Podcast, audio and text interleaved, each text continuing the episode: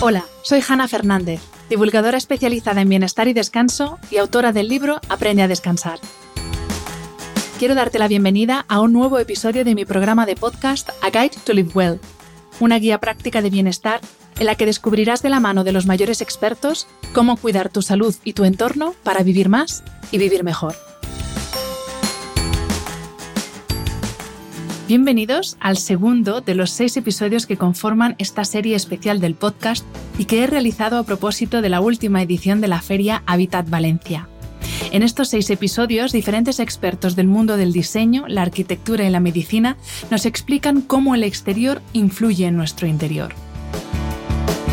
En esta segunda entrega tengo el placer de charlar con la arquitecta Ana Ferrer y con Salvador Martínez, CEO de Greenaria, y hablamos sobre biofilia, Efectivamente, sobre nuestro amor por la naturaleza. Los seres humanos tenemos una tendencia innata hacia lo natural. Por mucho que nos resistamos, por mucho que construyamos ciudades casi fortaleza cada vez más alejadas del entorno natural, todos sabemos que la naturaleza nos sienta bien. Si no, piensa en cómo te sientes tras un día en el mar o en la montaña y compáralo con cómo te sientes cuando sales de un centro comercial un domingo por la tarde. Somos naturaleza, por eso nos sienta tan bien. Y por eso, para tener una salud y un bienestar óptimos, debemos buscarla, integrarla y disfrutarla lo máximo posible en nuestro día a día, en casa, en la oficina y en todos los espacios que habitamos.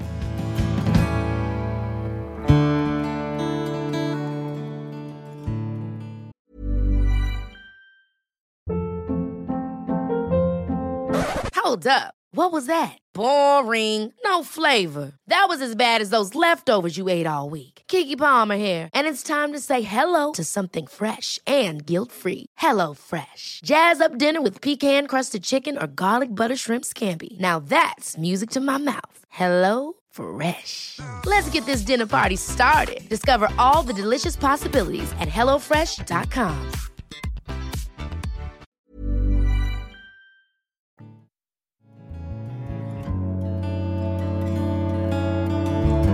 Salva Martínez, CEO de Green Area, bienvenido a este podcast.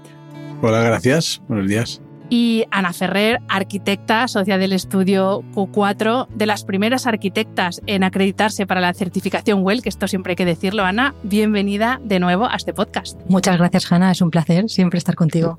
Pues si te parece, vamos a empezar, Ana, haciendo un poco de remember de lo que nos contaste sobre la biofilia en aquel episodio número 89. Y llevamos, eh, este va a ser el 190 y algo, o sea que ya llevamos un poquito de recorrido. Principios de 2021 grabamos ese podcast y ahí nos adentraste por primera vez en el mundo de la biofilia. Entonces, vamos a hacer un breve repaso para, para quien no escuchara ese episodio o para el que se le haya olvidado que es esto, la biofilia. Bueno, pues eh, Hanna, como tú bien has apuntado, ¿no? las personas somos naturaleza y es algo innato en nosotros esa conexión con ella. A la hora de trabajar nosotros como técnicos de Occidente que somos, pues bueno, nos basamos en la ciencia, ¿no? Y tenemos la suerte que la ciencia ya eh, ha publicado mucha evidencia sobre cómo eh, la naturaleza nos hace bien, ¿no? Hay un estudio, por ejemplo, que compartió hace un tiempo la doctora Sari Arponen, Helsinki by Nature, en el que nos explica, ¿no? Los investigadores nos explican cómo eh, vivir en espacios cada vez más grises y menos verdes nos enferma. Dicho esto, eh, el concepto de, biofilia, como nosotros lo trabajamos, lo utilizó por primera vez el biólogo más importante de nuestro tiempo, Edward Wilson, que fue profesor de la Universidad de Harvard, y en 1986 escribió su libro Biofilia, el amor a la naturaleza o aquello que nos hace humanos. Que lo tenemos aquí encima de la mesa. Sí, tenemos, es una edición en español que ha salido hace poco, o sea que es una posibilidad que tenemos muy chula de poderlo leer. Bueno, pues en ese libro lo que hace Wilson es que explora sobre la base evolutiva de la seducción que la naturaleza ejerce sobre el ser humano. Entonces, Wilson, años después de escribir este libro, junto a Keller, que era profesor de Ecología Social de la Universidad de Yale, lo que hicieron fue sentar las bases de lo que hoy conocemos como Biophilic Design o diseño biofílico, cuyo objetivo principal es restaurar esa conexión tantas veces perdida entre eh, la naturaleza y las personas que vivimos en ciudades. ¿no? Yo siempre digo que desde el punto de vista evolutivo, eh, el tiempo de vida en las ciudades es relativamente corto, es muy corto, y no estamos diseñados realmente para vivir en ciudades. Por tanto, ¿qué es lo que pretende hacer el diseño biofílico?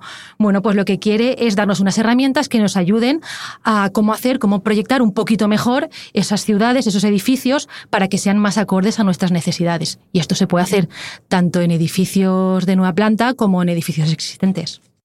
Muy bien, pues ya que tenemos esta intro de la biofilia y el diseño biofílico, eh, Salva, vamos a hablar de lo que vosotros hacéis en Green Area.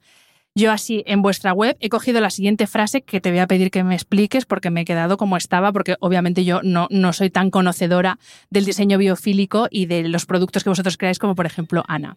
Decís en, en vuestra web que sois expertos en soluciones biofílicas para el bienestar. Y ahora tradúcemelo, por favor. Exacto.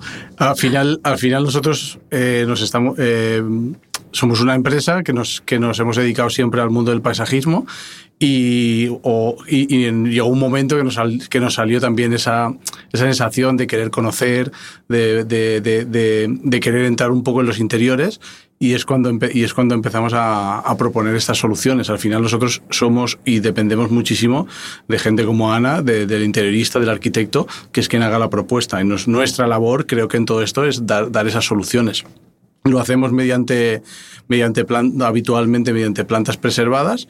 Eh, y si queréis entro un poquito en, lo que es la planta preservada, que no sé si todo el mundo conoce. Ahora te voy a preguntar por el concepto, porque es otra de las dudas que tengo aquí apuntadas, pero esto físicamente, ¿en qué se traduce? Para que la gente se haga una idea de vuestro producto. Yo digo que son los jardines verticales estos maravillosos que vemos en muchos edificios, pero corrígeme si no todos los jardines que vemos son eh, productos como los que hacéis vosotros. Nosotros, al final, nosotros, eh, esto es interesante porque hace tres años hicimos eh, en un cambio de catálogo, en un cambio de, hicimos una propuesta y dijimos que, era, que es el allá donde quieras y como quieras. ¿Por qué? Porque al final se nos identificaba y todo se entendía como la decoración, bueno, la decoración vegetal era, o se identificaba jardines verticales. Y a partir de lo que queremos decir es, es que puede ser en cualquier lugar, no solo la biofilia, bueno, la biofilia es un concepto que Ana ha explicado muy bien, y que es muy extenso, que no solo son decoración, que no solo son jardines verticales, que una foto, algo o cualquier, la utilización de un producto natural que nos acerque a, la naturaleza, esto es biofilia. O sea, nosotros eh, la utilizamos, por decir de alguna manera, el concepto y, y, mm, la utilizamos hacia lo que nos, hacia lo que nos interesa. Eh, volviendo a lo que me habías comentado, el, allá donde quieras y como quieras era sobre todo porque pueden ser techos, pueden ser jardines verticales, pueden ser jardineras, pueden ser elementos. Nosotros tenemos hasta cabezas de animales en formas 3D forradas con ese, con ese producto que lo que nos dan es distintas soluciones para que los expertos y los profesionales las puedan aplicar. Pues Salva, eh, ahora sí, vamos a explicar qué es esto de vegetación preservada eh, y además sin riego ni mantenimiento. O sea, mm, cómo se hace esto posible y luego también explícanos los materiales que utilizáis, porque es que, claro, yo pienso solo en plantas, pero he visto en la web que hay eh, madera, corcho, eh, musgo, líquen, o sea, que, que, no es una plantita y ya está. Entonces, cuéntanos y sobre todo explícanos bien lo de preservada, porque creo que hay como mucha confusión, ¿no? Con el término. Sí, el tema de la confusión es porque hay mucha gente que tiene la costumbre, o no sé dónde ha salido, es de llamarle liofilizada al final yo al menos entiendo, sin ser un experto, que el liofilizar es, es extraer la humedad a un alimento, a un producto. Y realmente el, estabilizado o preservado, a mí me gusta más la palabra preservado, eh, pero porque suena mejor, pero si al final significa lo mismo, es eh, para que lo entiendan aún desde una forma muy llana, muy, muy entendible, es como detener el deterioro de la planta en el momento adecuado y, mantenerlo durante años con las sensaciones, con, las, con la elasticidad y plasticidad, no, enmascarando los aromas de una planta viva, eh, pero ya dándole ese punto práctico de sin ningún tipo de mantenimiento. Esto, esto un poco más técnico es como sustituir la savia natural de la planta por, por un producto de preservado. Aquí hay una anécdota, una, bueno, una anécdota o una cosa que yo cuento de yo soy todavía de GB, ¿vale? Y, y, hay mucha gente que, que, no ha hecho, que no ha hecho esto, pero yo cuento que nosotros en ciencias hacíamos un experimento que era llevar un clavel blanco y un y un y tenías que llevar un bote de tinta china, ya podía ser o tinta, eh, rojo, azul o lo que sea, y te hacían dejarlo en la típica cubeta con la tinta y al día siguiente volvías al, al laboratorio y ese clavel había cogido el, el color eh, que del que le habéis puesto la tinta. Esto, más o menos, mucho más técnico, es porque la planta, una vez que la cortamos, eh, va a intentar seguir haciendo su proceso vital, que es repartir la, su savia natural por todos los puntos de la planta. Y nosotros en ese momento lo que hacemos es que cambie por un producto de, preservado. Está contado así un poco anecdótico y tal, pero yo creo que, que así también se, hace más, más, más, entendible cómo es. Y entonces no, no, hay, no, hay que regarla, o sea, no tiene ningún, no es como riego automático o algo así, hay que ponerle algo. Esto yo creo que es una parte del éxito que manteniendo unas características muy similares a una planta viva, el mantenimiento es cero. Es un producto solo de interior, no puede recibir sus peores enemigos, son la luz solar directa y el agua, aunque parezca, aunque parezca lo contrario. Contradictorio con lo que es una planta. Exacto, una planta viva necesita luz solar y agua y aquí necesitamos justo lo contrario. Entonces, también el cuento de veces es que hacen el efecto contrario, ¿no? Una planta viva nos va, va, va, a tener su peor momento cuando más la metemos hacia un sótano, lugares o sombríos y donde le falta luz, y la planta preservada va a ser una planta que va a aguantar muchísimo más tiempo gracias a la, falta de luz. Y en cuanto a, las plantas o materiales que utilizáis, eh, lo que te decía antes, ¿vale cualquiera? O sea, ¿lo podéis hacer con cualquier planta, con flores o solo plantas? Con flores sí. Lo que no vale es cualquier tipo de flor y cualquier tipo de planta. Eso empezaremos también en una parte química, posiblemente eh, más técnica, pero hay plantas que por su fisonomía, por su tal, no se pueden preservar. Por ejemplo, las, por poner un ejemplo, las crasas, ¿vale? Pero hay un montón de plantas que no se están preservando porque todavía no nos ha dado tiempo a, o no ha dado tiempo eh, a, hacerlo y a, probarlo. Pues eh, ahora volvemos a Ana para entender cómo podemos aplicar esto que nos está contando Salva de, eh, pues eso, de estas, esta creatividad eh, vegetal, cómo podemos aplicarla en casa y sobre todo qué beneficios nos va a reportar el tener, es verdad, no son plantas vivas, es otro tipo de vegetación, pero bueno, también la, planta no solamente es el oxígeno o, la, mejor dicho, la limpieza del aire, todo el proceso este con el aire, la planta también aporta mucho más, una planta viva o en este caso preservada. Entonces, em, qué beneficios tiene y cómo podemos aplicar esto en los espacios que habitamos.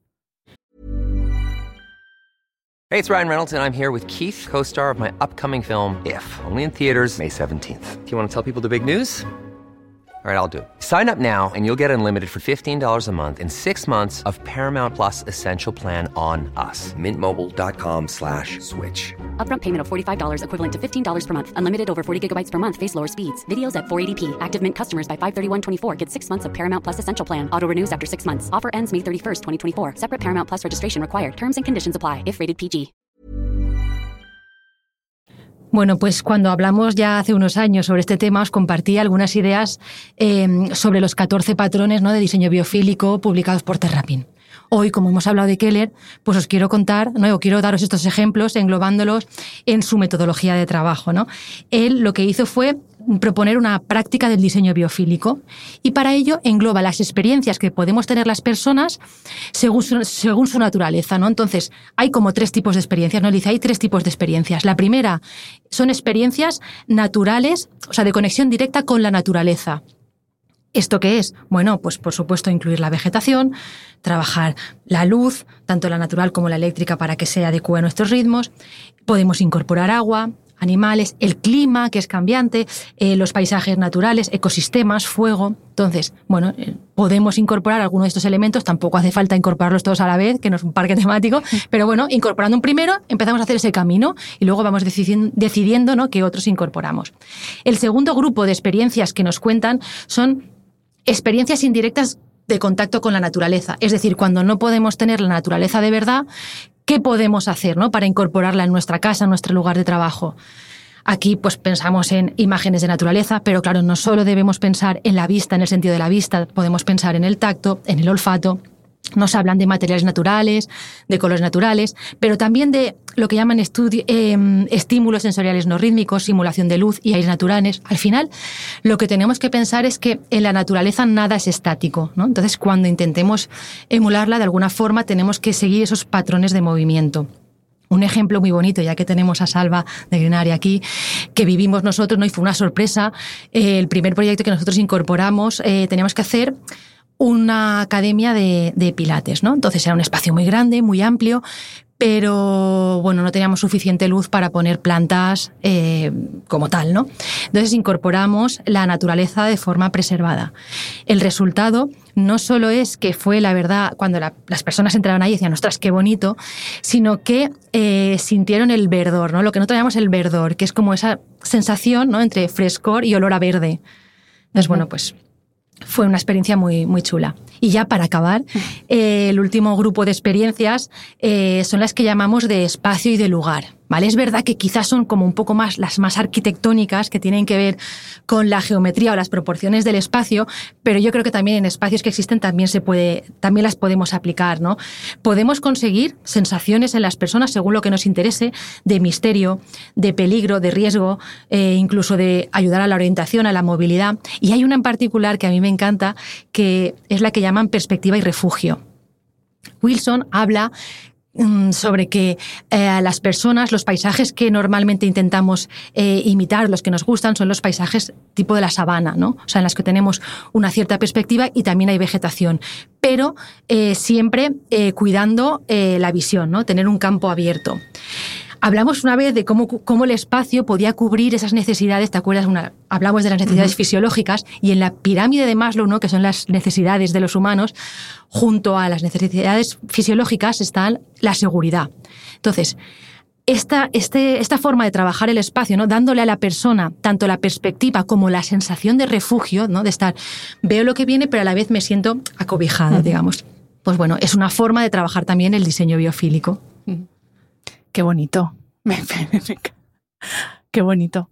Eh, pues Alba, vamos a hablar eh, pues de, esos beneficios eh, ya directamente a través de lo que vosotros hacéis en Grinaria, porque una cosa que me ha encantado, este podcast es sobre bienestar, pero sobre todo yo me centro mucho en el descanso, en el sueño y en el descanso, porque creo que es uno de los grandes males del siglo XXI.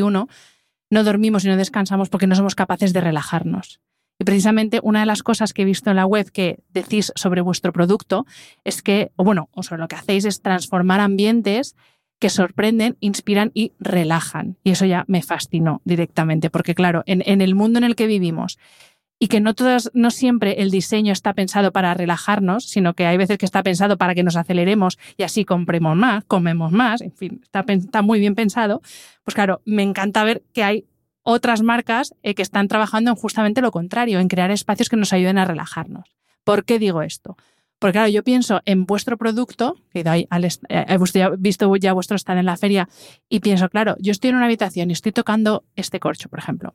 Estoy viendo este verde y a mí me relaja, pero vosotros tenéis, habéis comprobado, tenéis datos de cómo afecta eso realmente a las personas. Porque claro, cuando tú dices, voy a transformar mi empresa de paisajismo en esto, tendrías que ver si hay nicho de mercado para esto y, sobre todo si esto tiene realmente un beneficio más allá del puramente estético, que es obvio. Entonces, ¿qué, qué conocimiento tenéis o cómo llegaste tú a la conclusión de que esto realmente podía beneficiar al bienestar de las personas. Bueno, mi comienzo os darían para otro podcast. Los puedes contar, ¿eh? Pero, pero sería, sería muy extenso, pero, pero durante mucho tiempo yo tenía la sensación que me consideraban como el loco de los verdes, ¿no? Que, que posiblemente hoy en, hoy en día el tema biofílico eh, está muy, muy, muy tenido en cuenta, sobre todo en los espacios eh, de, de, espacios de oficinas, pero ya también en, en espacios de hoteleros, en incluso ya poco a poco, gracias a estudios como el de Ana, también en la, vivienda particular, que ahí parece que es el gran olvidado. Mm. Nos preocupamos de la oficina, pero también, sí, es verdad, pasamos muchísimo tiempo en la oficina, pero también en casa. Entonces, eh, eso es así.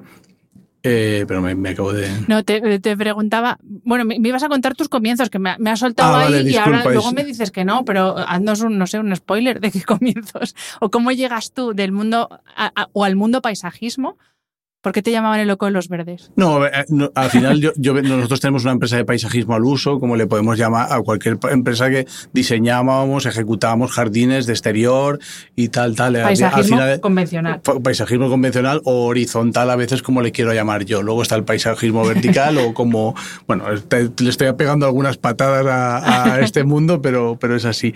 Entonces, eh, al final estamos, eh, esto es un contexto de crisis, 2008, 2009, 2010, en los que tomamos la, tomo, tomo la decisión de eh, eh, ir a, al por distintas ferias que tienen que ver con el, con el paisajismo alrededor de Europa, ¿vale? Y van, poco a poco nos vamos dando, dando cuenta de que hay un producto que es muy interesante, que es el que hoy en día no, estamos trabajando y nos funciona genial, y poco a poco nos vamos metiendo, nos vamos metiendo en ello y esto yo como anécdota siempre cuento el principio. Para mí, llegar a una oficina, cuando estamos preparando, ejecutando un edificio de oficinas o cualquier vivienda que eh, incorporar la decoración vegetal, eh, la biofilia y todos los productos que llevamos era, era algo difícil porque el arquitecto, el, el que tomaba la decisión de compra, Mm, hay otro un montón de partidas donde dedicar donde dedicar el presupuesto y la decoración vegetal era casi una, una obligación que yo mm, metía dentro de esto. Hoy en día los proyectos ya vienen prescritos con muchísima decoración vegetal y con entendido que, de, que todo esto son muchísimos beneficios. También es verdad que el entorno oficina desde los, mis comienzos ahora ha cambiado muchísimo ha muchísimo. A propósito de esto, te iba a preguntar, claro, el mercado español, ¿esto cómo lo recibe? Porque eh, yo entiendo mercado internacional, pienso en otros países y digo, sí, lo pueden, veo que lo pueden entender, pero eh, antes también hablaba con, con, Soledad Verbegal de Actiu que eh, hay veces que en España no pensamos tanto, o sea, entendemos como gasto algo que realmente es una inversión en nuestro bienestar, porque ese beneficio no lo ves de forma tan inmediata.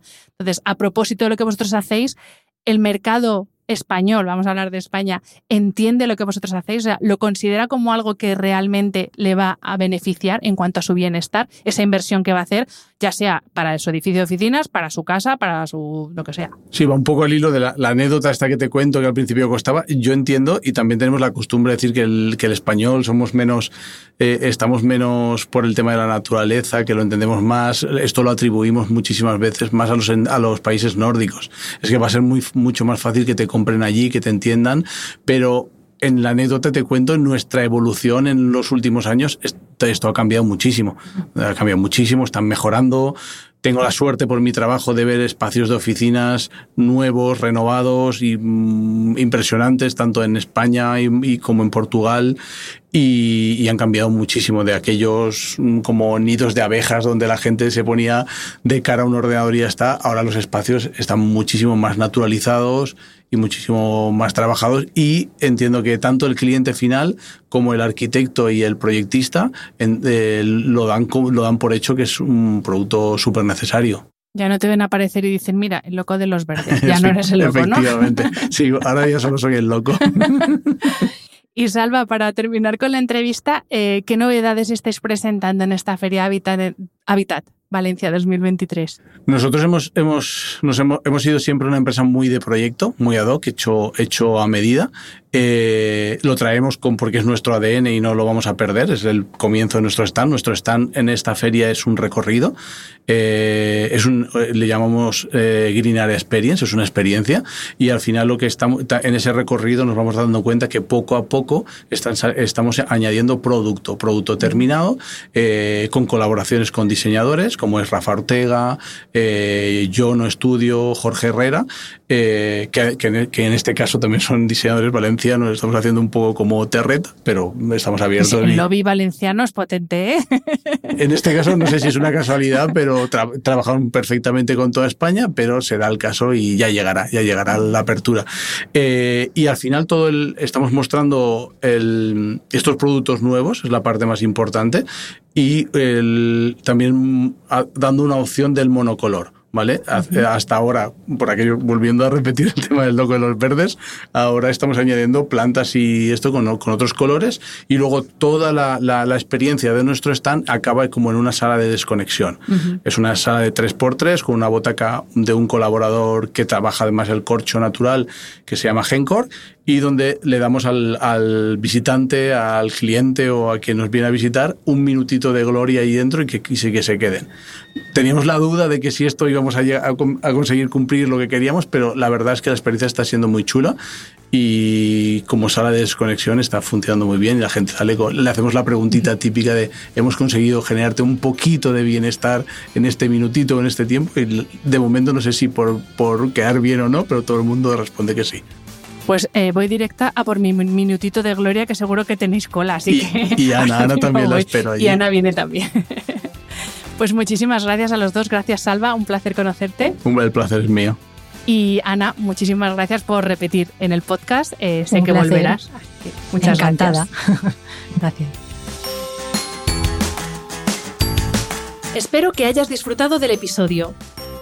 Este programa de podcast es independiente y en abierto gracias al apoyo económico de marcas que apuestan por mi trabajo y confían en mí para ayudarles a comunicar su mensaje. Los expertos que aceptan mi invitación a intervenir en este programa no tienen ningún tipo de vinculación con dichas marcas a menos que se especifique lo contrario. Y todo el contenido de mi podcast, página web y redes sociales que haya sido patrocinado irá acreditado como tal. Gracias por ayudarme a que este proyecto siga siendo viable e independiente visitando la web de mis anunciantes, dejando reseñas, comentarios y valoraciones en las distintas plataformas de reproducción y compartiendo mi contenido en tus redes sociales. Mil gracias por estar al otro lado. Nos escuchamos en el próximo episodio.